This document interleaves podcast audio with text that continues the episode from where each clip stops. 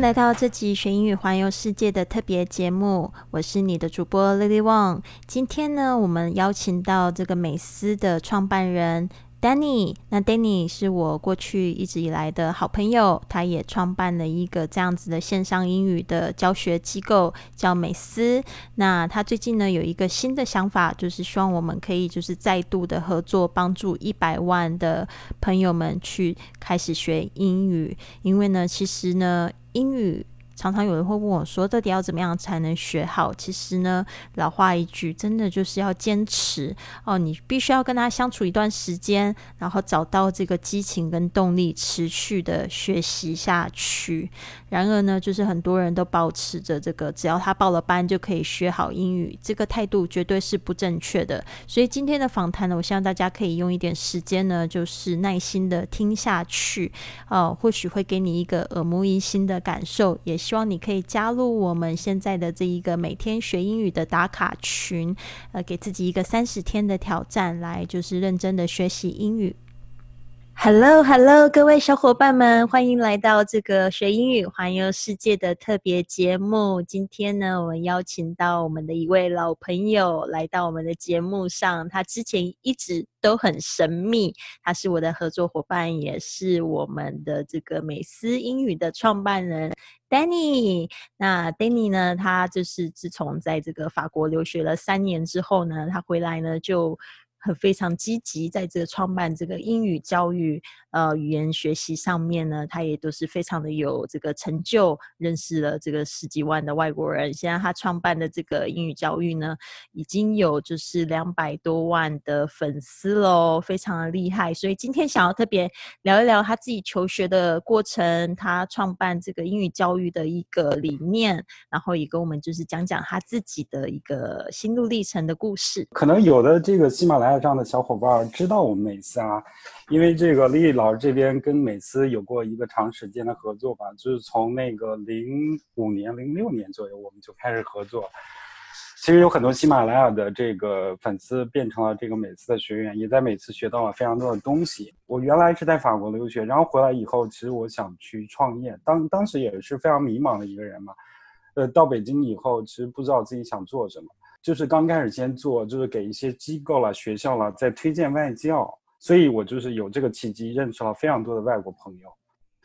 但是后来我发现，其实很多的教育机构都非常不靠谱嘛，就一个外国人就可以去教英语，就那个时候就就非常刺激我，我就觉得教育不应该是这样，就是你你学好英语，真正要跟那个 native speaker 去交流，而不是说就一个外国人的脸就能教好。同样一个道理，就是说。即使一个人他是美国人或者是英国人，他也不一定能够教好你。就跟我们每个人都是中国人，如果让你去教一个外国人汉语，你有信心真的能把他教好吗？不一定。所以在选人这一这个就是选择跟谁学上面，就是我们国内的很多机构其实不 care 的，其实他们更多 care 是钱。所以我是在想说，我办这个教学理念就是要找到。真的就是英语是母语的人，然后这些人真的有教育经验，能够有自己的个人魅力，带领大家学习的人。所以我就是这个契机，让我下定决心创办美思，然后去带领更多人真的去学好英语。这也就是这个美思的一个起源嘛。呃，然后从那个。一五年开始，然后美思就开始逐步向前，就是有一个非常大的一个发展嘛。然后我们从零起步，从第一个，因为我刚开始教学，其实在微信上教学，就这个那个时候大家都觉得耳目一新，哇，怎么有微信上还能教学？因为那个时候微信刚刚开始，我们在微信上教学，大家都觉得哇，在微信上还能跟外国人聊聊天儿，然后又跟又能跟外国人去学习，我觉得特别有新鲜感吧。所以那个时候我是从第一个微信群开始。发展到真的有这个一百万、二百万人关注我们，然后发展到我们有真的好多人、好多的这个，就是我们每次这最后就是开，现在截止到现在已经开到六百多期的课程了。六百多期的课程，就每一期，因为我们是按照编号去排课的嘛，就每一期的课程，就比如说一个小班，比如说有十五个朋友，就就这就是我们的一期的课程。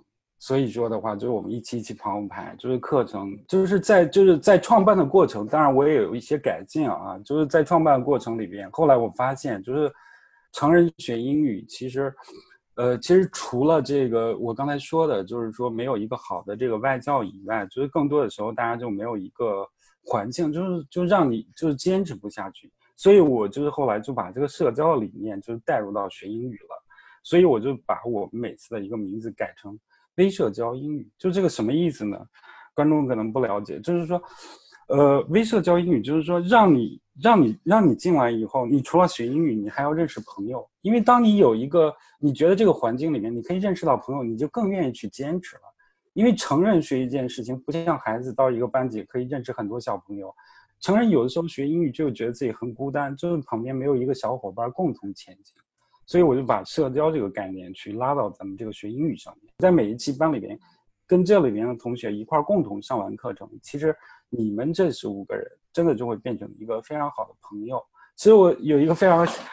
好玩的故事就是我们有一个第二期的学员，就他是北京人，然后然后有一个女孩，她是广州人啊，也是第二期的，然后结果他们就认识，就在班里面是同学。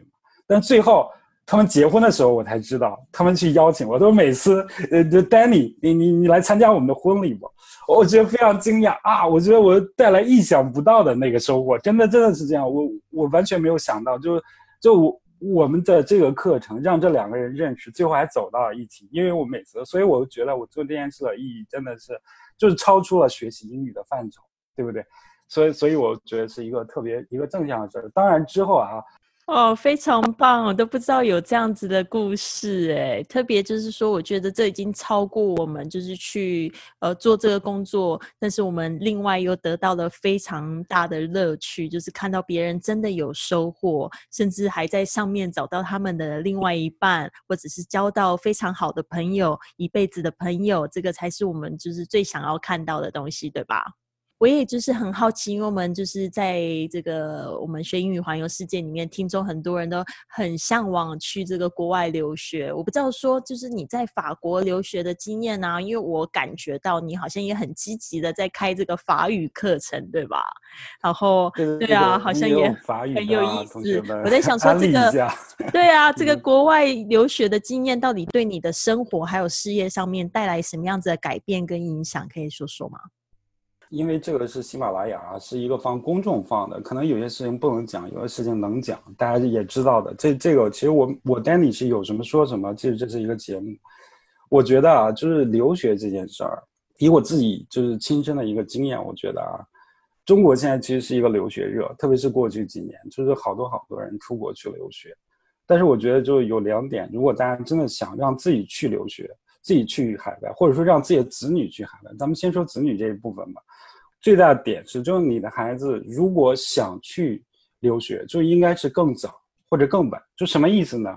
更早就是说，当你的孩子在中国还没有接受系统的教育，比如说你是上小学，你就在国际学校去上学，你的英语很好，就是你上小学的时候就逐渐让孩子去西方去接受教育了，这样你的孩子到那边真的就适应那个环境，能够融入，或者说你你在中国。接受了一个完整的教育，比如说你本科毕业、硕士毕业或者什么毕业，然后你去西方，然后去做一些思想的一个交流、一个学习或者怎么样，这个也可以。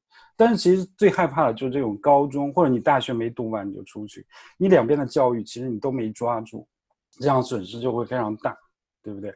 这就是说一个契机的问题嘛。这第二点，我觉得就留学，就对于给我给我就是本人自己带来一个感觉啊。其实法国并不属于这个说英语的国家，大家知道说法语吧而且法国人特别不喜欢别人跟他说英语，是不是 啊？所以你去国外，其实你你你看到了更多的一个可能性，就什么意思呢？其实你你比如说你你你去国外，你看到国外的这个人文环境啦，或者说这个政治制度啦，或者什么的，我们不说什么政治制度好，今天不谈这个话题啊。但是，就是它会给你带来一些全新的理念，对于我们这个国家和民族和我们身上的一个责任。因为我们现在，其实我是八零后啊，就是就就我们这个八零后现在已经是社会的中坚力量了。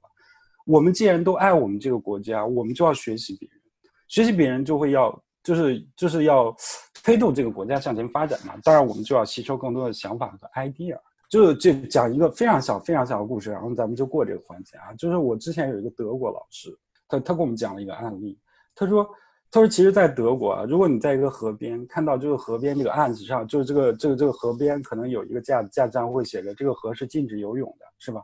如果有一个德国的小朋友去这个河里边游泳的话，其实百分之八十的德国人，他们测试都会去阻止这个孩子，说你不能在这儿游泳。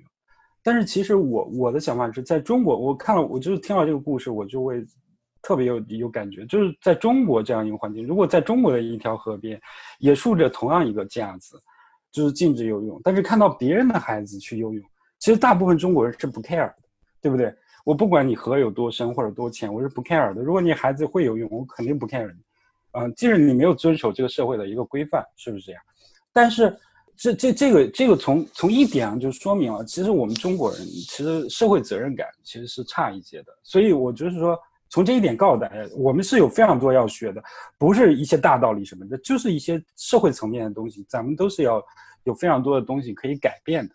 特别喜欢你说的那一点，就是说去看到一个更多的可能性，而且就是其实你去留学是为了，就是说希望可以把一些很好的想法，然后就是去吸收了，然后带回来，然后推动自己国家的发展，这个是非常好的呃一个社会责任。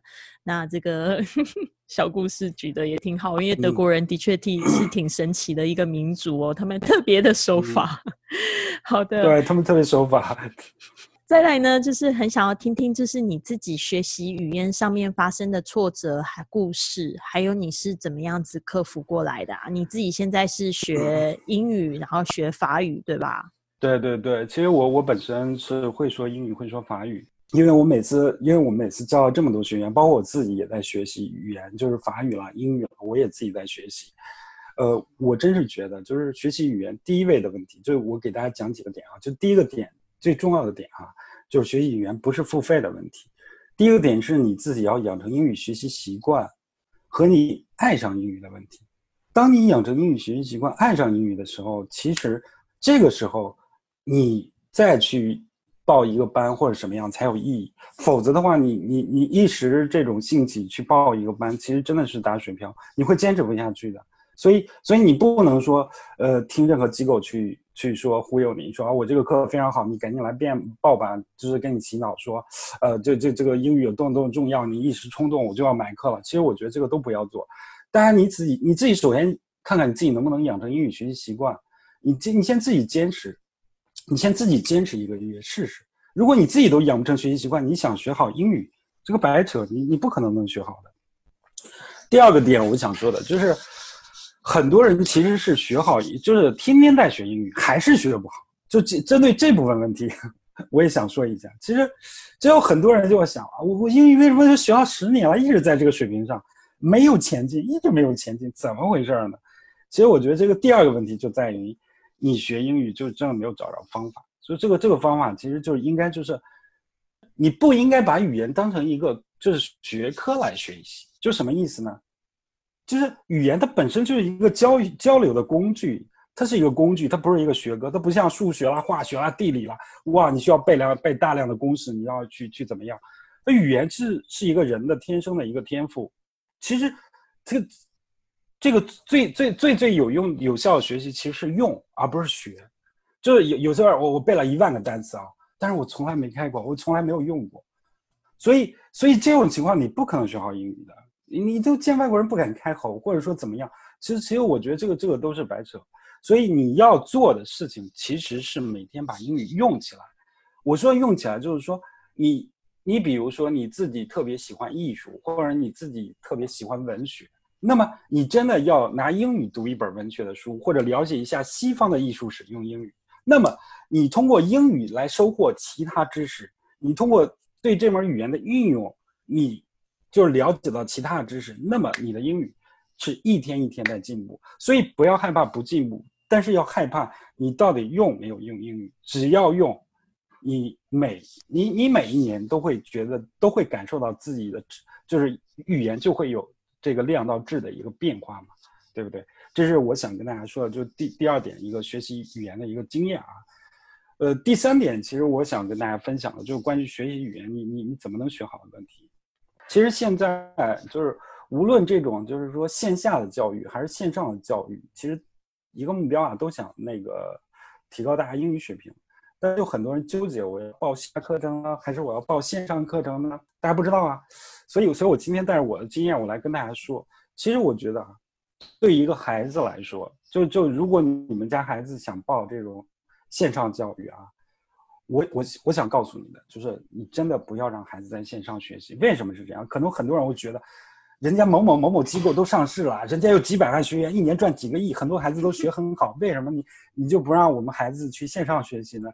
我跟你说一个真实的道理，就请问你会说汉语，你能站到讲台上去把一件事儿表述的很好吗？很有激情吗？对不对？这个语言不代表你有情商。就一个孩子，他在电脑上能学好语言，他说的很流利，发音很标准，但是他他看的是电脑，他没有跟真人接触的这样一个体验，他学的永远是语言，不是情商，也不是语言背后的文化和故事。他他到社会上他就没有跟人一个接触的能力，你理解这个道理吧？就跟你们会说汉语，你们不能站在讲台上，就是大部分人站在讲台上说话都会害怕一个道理，就你的心理克服不了跟跟真人接触。孩子需要的不是在电脑上学好语言，而是到真实的环境下去用语言，去去敢于开口。对于成人，我觉得还好点。所以所以我说的就是线下教育肯定是最好的，千万不要让你们孩子去线上学，线上学的永远只是语言。不是情商，到时候会把你孩子害掉，就跟我们过了四六级的学员，哇，背了好多东西，到社会上完全没有办法用。这个孩子一样，你你想把你未来你们的孩子培养成就是跟机器一样，只能跟电脑对话，就没有办法做到那儿，真的去用语言侃侃而谈，跟外国人去谈判了。我我在上面跟几万人去演讲了，那个才叫能力。所以你们孩子从小要接触一个真实的环境，而不是一个电脑的环境。对吧？所以成人学习英语这样，我觉得成人学英语在线是有优势的。成人第一，你已经形成了自己的性格和说话习惯，或者说风格。所以你成人学英语的话，你通过电脑，你更多学的是一个环境，或者说改变你的发音啦，改变你这个就是这种中式思维啦，对不对？呃，这样的话，我觉得成人学英语在电在这个网络上学是更靠谱的。所以，所以我想分享的就是三个点嘛，基本这三个点。就就是咱们目前每次想，就是说想朝这个方向去走下去的一个路线，好吧？非常棒，我听你讲的都感觉就是热血沸腾啊！为什么呢？因为这也是我为什么会做这个学英语环游世界的一个初衷哦，就是我觉得学英语就是要去用起来，哪一个东西是最不能取代线上的东西，就是旅行。那旅行的话，结合你自己的生活经验，然后呢，也是可以去培养情商，还有认识世界各地的朋友。你真正把英语用起来了，你才真正叫做学会，那个才叫做是人力嘛。最后我们搞不好还可以用英语去做这个全球的生意，才是真正自己的东西吧，对吧？对对对，李老师说的太对了。李老师这个学英语环游世界，其实就是最好的应用，就是去用英语的一个体验。你在用的过程，你自然就学好了，就不需要就是说那么多环节。语言，你就想你自己学汉语的时候，绝对没有人教你，其实身边的环境是吧，在塑造你的语言，而不是说你自己真的就是你自然而然就学好汉语了。嗯。那我也很同意，就是这个线上这个学习对成人是非常有帮助的。就是说，为什么我们那时候的口号一直在讲说，把自己的手机变成英语的学习机？因为成人的话，他就是外物也。特别多，他必须要用零碎的时间来学习，那又不能说就是说随时都要固定在一个地方啊，这个什么交通的这个时间成本也太大了，所以线上呢是可以缩短这些就是时间成本的。好的，那这边呢也想要就是好奇一下啊，就是说你认为对你自己，就是现在会说英语、会说法语，对你在这个生活上面带来什么样的好处？这个带来好处多了，我觉得就像李老师经常说的，这个英语可以改变你的人生。同样，因为我会说语言，我有机会认识了这么这么多外国人，我有机会创办美思，对吧？我有机会去给我身边的人传达怎么样去学习语言这样一个理念。其实我觉得这个带来的这个改变是非常非常大的。如果没有说没有说这种语言的一个经验，其实我自己是很难就是向这个方向创业，也也绝对不会有这样一个机会嘛。所以我觉得语言给我自己带来的东西，肯定就是我我目前所全部拥有的东西都是语言带给我的。所以我就想告诉大家，就学习语言它永远不晚。而且另外我再给大家分享一个事情啊，就是学习语言有的时候就别人就会觉得特别功利化，像我刚才跟你说的都是功利化的啊，你就会觉得哇，我学习语言我一定要多挣钱，我学习语言一定要找一个好工作，我学习语言是为了怎么样？其实不是，就学习语言有的时候是为了。真的去开悟你自己，因为汉语的逻辑跟英语的逻辑不一样。就当你学习语言，你会换一个角度认识世界，这个真的真的真的很重要。就我们说说说一个简单的故事，你你西方文明跟中国文明其实又会会有非常大的区别。就近代的话，可能我们会落后一些，但是但是你发现西方文明在他们是一种字母语言，所以所以它它就是其实从某种意义上来说，它是更更具备创意性的一个语言。什么什么意思？英语去创造一个新鲜的词汇是非常容易的。你你你比如说美语有一个单词叫 friend friendly，呃，就是就是那个 friend 和 enemy 加加在一起，就是既是朋友又是敌人的一个关系。嗯，就是我们这样来形容我们跟美国之间一个关系，中美关系嘛。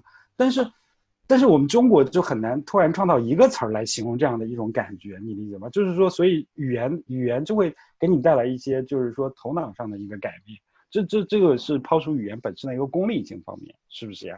所以，所以西方文明才这么强大。为什么强大？因为他们是字母语言，就孩子从小，说实话，会说就会看、会读、会写。就他不一定会写，但是基本上会读。我说的这个道理，肯定大家都都认同的。你你会说英语了，你你看那字母，你基本上认识，不会有太大偏差。所以这就导致西方人比我们节省了很多时间在记忆上面。记忆的东西其实就是说会耗费人的非常多的一个大脑的一个储存量嘛。所以，我我想在这一部分上来说，西方人节省了非常多的时间，而且西方的文明也更容易去传递嘛。就比如说，你你放到中世纪，就一个一个一个德国的牧羊人，是不是？这这即使从来没有接受过教育，因为他会说语言。如果说政府或者某个哲学家出了一本书，呃，就就出了一本书或者一个公告放到那里，他基本上他是认识的，他会阅读，阅读就会带来人生的一个改变，是吧？你会阅读，你你你自己。的思考问题的深度就会变得更深，所以我的意思就是说，你们学英语其实会改带来，就是给我们的下一代，或者说给我们整个社会的思想，会带来一个巨大的变革。就这个变革，就提高，就大家对西方文明的一个认识嘛，然后让大家的语言真正去改变我们中国，是吧？改变我们的祖国，好吧？真的非常棒，就是说，真的在学英语上面，我觉得也是一种修身养性的一种方式哦，就是让你觉得，就是说，哎，也会对自己更有耐心啊。然后你如果每一次就是哎达到某一个层级的时候，你会觉得说，哎，对自己的自我感觉又更良好啦。然后还有这个就是气质上面，我觉得真的多多少少都会有一点转变。像我，我觉得跟这个呃 Danny 相处下来，感觉我觉得你是一个非常有创意的人。呃，跟我就是是还蛮同频的，就是我们都很多的点子会去碰撞，就像你说的，就是因为你学的语言，你是扩大自己，然后呢，本来就是很局限的思考，很局局限的去想一些事情，现在已经用多面向各种不同国家的角度再来看这件事情，我觉得非常有意思。语言其实在塑造你的大脑，也因为你按照不同逻辑去说话，那么这个逻辑就把你大脑塑造的，就是有更多思考的一个可能性嘛。嗯很好。那接下来是一个闪电环节，这个是什么意思呢？就是每一个问题呢，你只能用六十秒回答。你准备好了吗？准备好了，来吧。第一个问题是你认为现代人学英语的误区是？最大的误区就是说，一定要去报课，就是千万不要先报课，先培养自己英语习学习习惯。学习习惯永远比报课重要。我觉得这个还是最重要、最重要一个点。切记，你们一定要爱上英语再去付钱，或者说你永远不付钱都能学好英语。千万记得，自学是所有、所有、所有问题里边最最重要的一点。千万不要听任何机构忽悠。哇！当你爱上英语，你再决定。太棒了。第二个问题是你学习英语的路上得到最好的建议是？我以前一直没进步，一直学一直学，觉得自己没有进步。后来我发现自自己突然悟出来，原来英语不是学的，是用的。哎呦，你天天用就用好了，你你为什么要学呢？就就我我把这个事弄明白，我去用了不就好了？我天天哎，我特别喜欢这这这个人那个做的这个节目，我我了解他的思想，但是我了解思想，我就一定要用语言。哎呦，我就觉得哇，英语突然有一个质的飞跃，我觉得这这个点也要给大家嘛，让大家知道。嗯，非常好。就是我都跟大家讲说，这个学英语要怎么样突破呢？就是真的不要把自己当做是一个学英语的人，你不如把自己想成自己就是一个说英语的人。首先在思想上面，一个心态上面，就是开始要用起来，说起来。是什么样的个人习惯导致你今天在英语上面的成就？个人习惯，两个字儿吧，坚持。我一直在坚持，包括事业上，包括就是说那个就是自己本身的一个学习上。其实我这个人就是就是做一件事儿，我是特别坚持的一个人，就一定要把它做好。就是通过你通过一步一步一步把它做好的话，你你真的就是通过这件事的坚持，你就产生了激情，有激情就会带来改变。因为有激情的时候，你自己就会领悟到很多方法。就是学习英语的方法可能有一万种。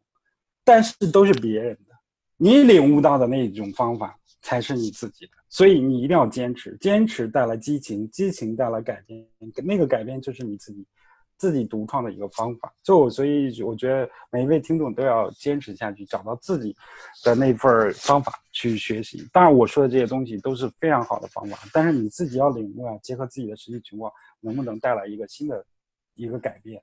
好吧。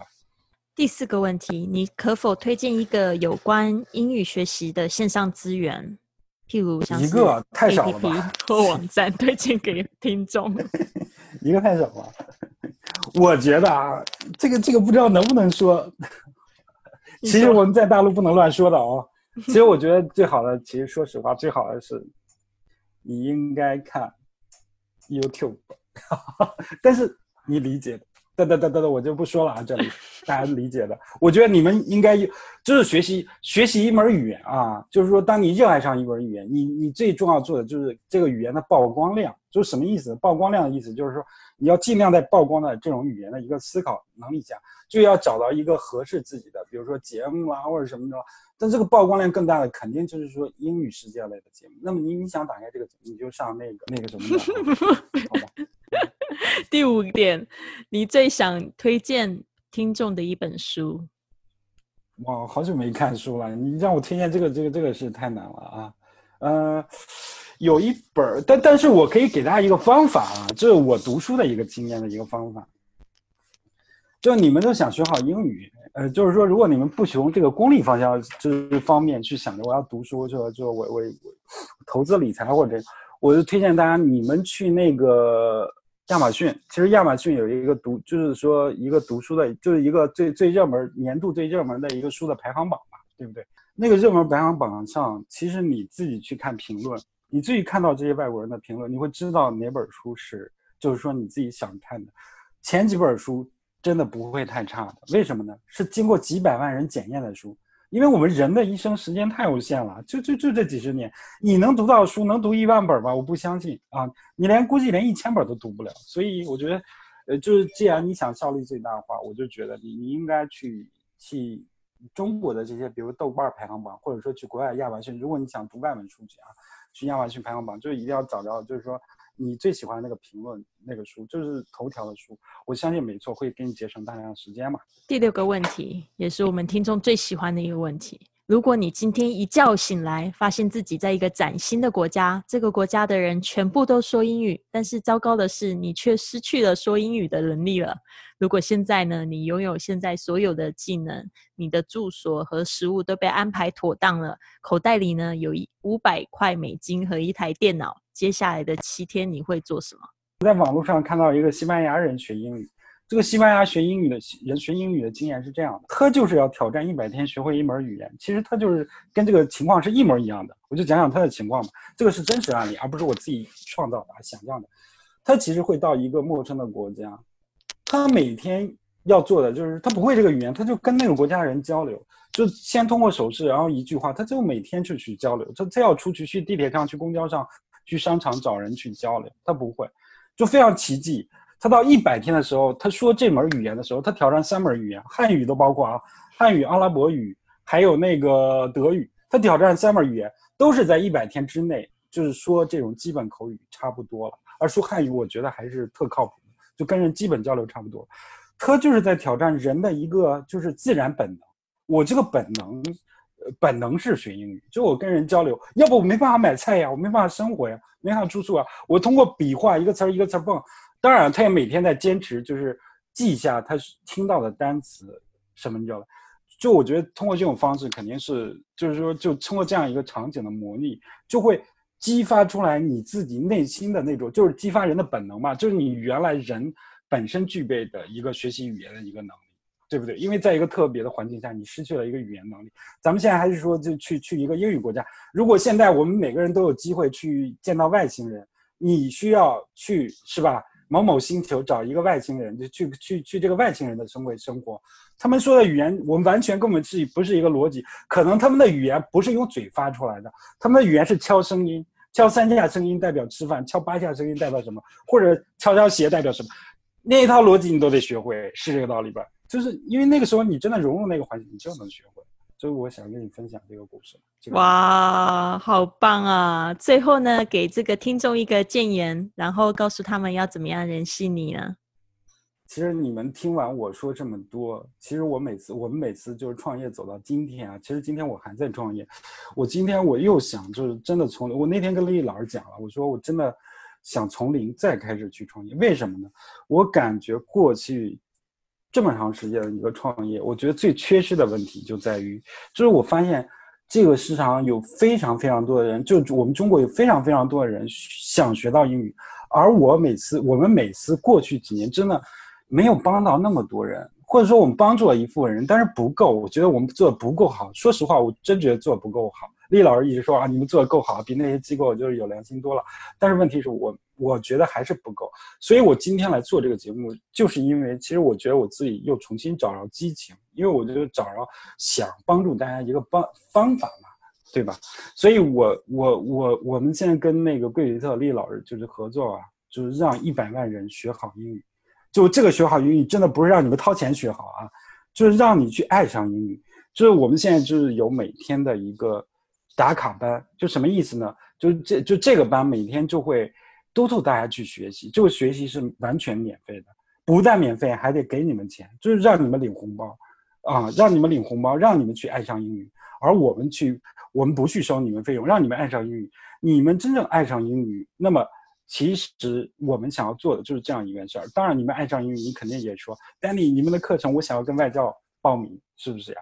你你不爱上英语，我就让你班，我我等你说，你今天先。来我这儿报名吧，我怎么样告诉你我怎么的课好，其实都是没有用的。所以我们是想把这样一种理念传达给整个所有的一个呃中国在学英语的人，你先要培养起来英语的兴趣和爱好。所以我们现在有咱们的一个这样一个英语的一个免费学习，而且还有可以领红包的一个机会。所以大家理解了这种理念，当然也知道每次在做什么。我们就是要推动这件事儿，带来一个英语市场一个巨大的变革，告诉所有的人，学英语不需要花钱也能学好，学英语一定要养成英语学习习惯。当你有这些东西，你再去报什么课，再去有效率的去学，再去通过应用用英语去学，你真的就学好了。千万不要盲目相信什么机构包装的特别高大上的机构告诉你，哇，我要我们的课有多好多好那样，那个都没有用的啊。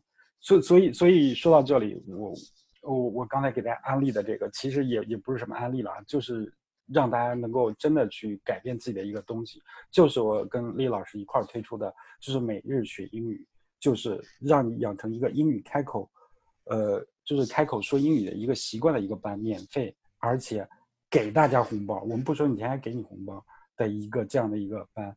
我希望今天听到节目的人都能够过来去参加这样一个班，去改变自己，去认识更多优秀的朋友，好吧？